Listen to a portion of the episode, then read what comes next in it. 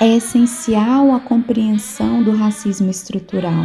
E aqui eu cito o professor Silvio de Almeida, que declara que o racismo integra a organização econômica e política da sociedade, que ele é a normalidade do funcionamento da sociedade. Ele, por sua vez, nós podemos dizer que ele não é a patologia, não é herança cultural, ele é constitutivo do Estado e das instituições brasileiras. É preciso que nós assumamos a nossa negritude como um elemento indissociável da formação desta nação e de seu povo. E isto tem que ser materializado no sentido de que sejam dadas maiores oportunidades à população negra, vulnerável desde sempre, para ter o mesmo patamar de desenvolvimento educacional da população branca e assim poder aumentar, via de consequência, o seu espaço na magistratura nacional.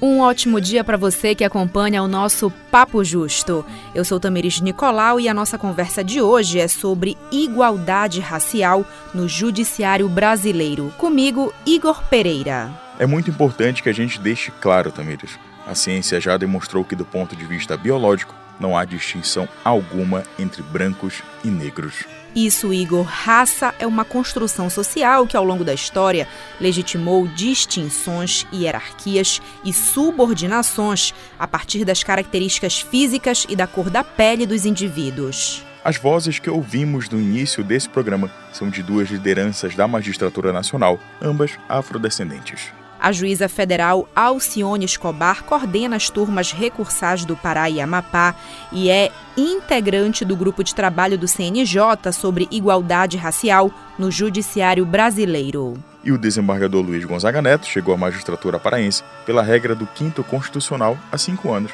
e, entre outras funções, preside a Comissão de Informática do TJPA. Eu sou Tamires Nicolau e quem me acompanha nesse Papo Justo é Igor Pereira. O programa de hoje trata de racismo estrutural e igualdade racial no judiciário brasileiro.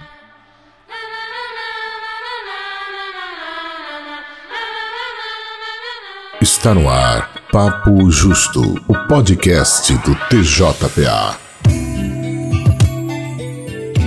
Constituição Cidadã de 88, Tamires, é um marco na luta pela igualdade racial no Brasil. Ela estabelece o combate ao preconceito racial como objetivo da República e torna imprescritível o crime de racismo.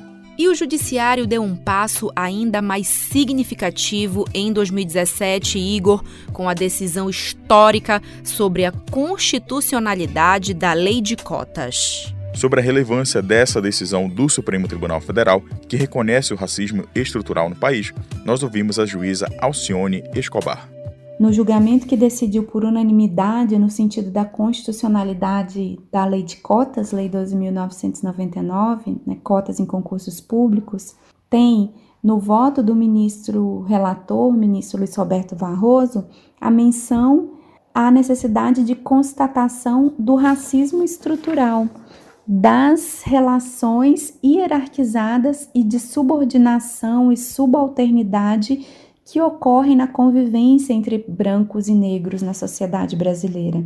Nessa linha, é, o grupo de trabalho instituído pelo ministro Dias Toffoli, ele é uma ação estrutural válida, necessária, destinada à elaboração de estudos e indicação de soluções com vista à formulação dessas políticas, como eu já disse, sobre a igualdade racial. E ele considera é, a necessidade de reflexão sobre as formas de enfrentamento desse racismo estrutural que se manifesta no Poder Judiciário.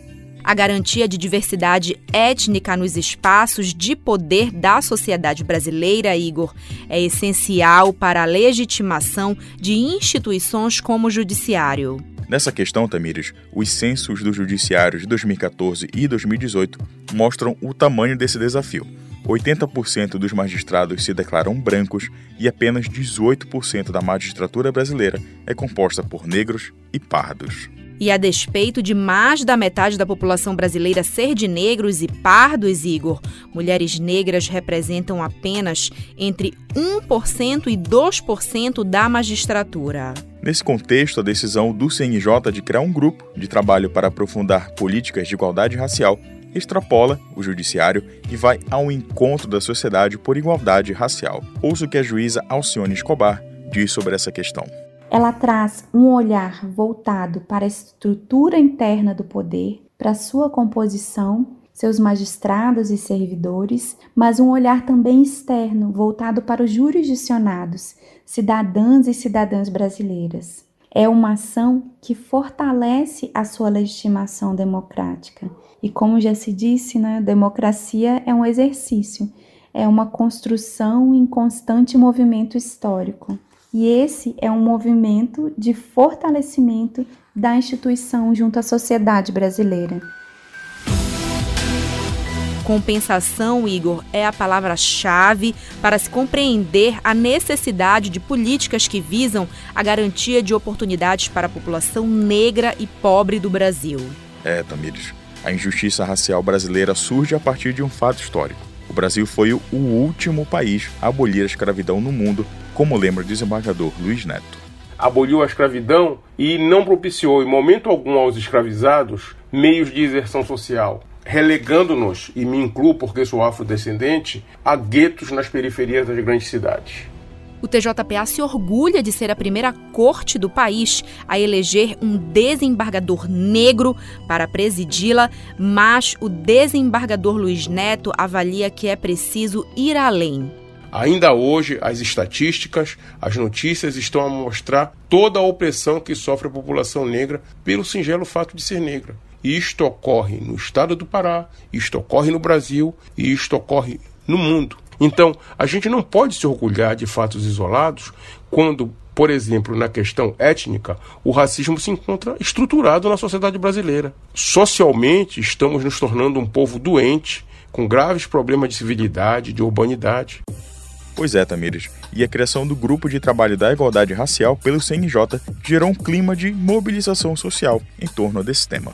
Isso, Igor. No dia 12 passado, o CNJ promoveu reunião pública que teve a participação da professora paraense Zélia Amador de Deus, do Centro de Estudos e Defesa do Negro no Pará, e da juíza Alcione Escobar, que conversou com a gente no Papo Justo. Pois é, Tamires. O que fica claro nesse debate é que a sociedade espera que o judiciário vá além das políticas públicas já asseguradas, como afirma o desembargador Luiz Neto. Há que se quebrar a essência da ideologia racista que permeia, lamentavelmente, na sociedade brasileira. Esta é a maior contribuição que pode ser dada pelo Judiciário, além de tudo que já vem sendo feito. Dar uma maior efetividade na aplicação de toda a legislação compensatória, repressora e preventiva da desigualdade étnica. É isso que a população negra, com certeza, espera do nosso Poder Judiciário. Estamos chegando ao fim de mais um Papo Justo, uma produção da Agência Rádio Web de Belém, com edição de Mário Melo. A gente fica por aqui, acompanhando o debate e as ações para tornar o Judiciário Brasileiro o espaço mais representativo da diversidade racial do Brasil. Até a próxima.